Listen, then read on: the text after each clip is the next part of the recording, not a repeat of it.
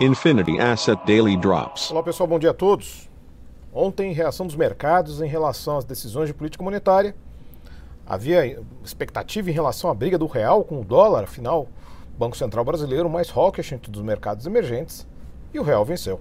Venceu por larga margem, 0,93% de alta contra o dólar ontem, comparativamente melhor moeda em especial até contra os mercados emergentes, batendo rublo, batendo outras moedas que também estavam performando um pouco melhor ontem que o dólar, e nesse sentido demonstrando que o ciclo de aperto monetário tem tido seu efeito sim na estabilização do, do real contra o dólar, cinco reais ali no pronto, praticamente na linha do rompimento, e também que este cenário pode continuar mais uh, ativo, digamos assim, dada a perspectiva de continuidade de elevação de juros e não só isso também de um contexto global onde há um apetite renovado pelo prêmio de maior risco e o Brasil pode se destacar nesse sentido.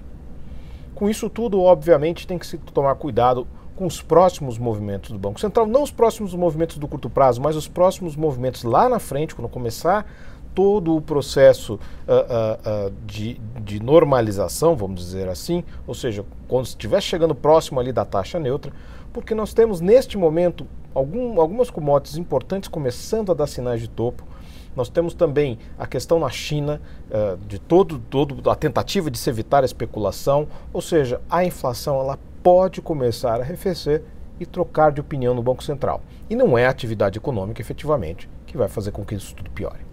Neste momento, futuros de Nova York e bolsas na Europa negativos, com exceção do Nasdaq, o dólar estável contra a maioria das divisas e na agenda econômica, absolutamente nada. Entre as commodities metálicas sobem bem com destaque a prata e cai o petróleo. É isso aí, pessoal. Todos uma ótima sessão, um ótimo fim de semana e bons negócios. Infinity Asset Daily Drops.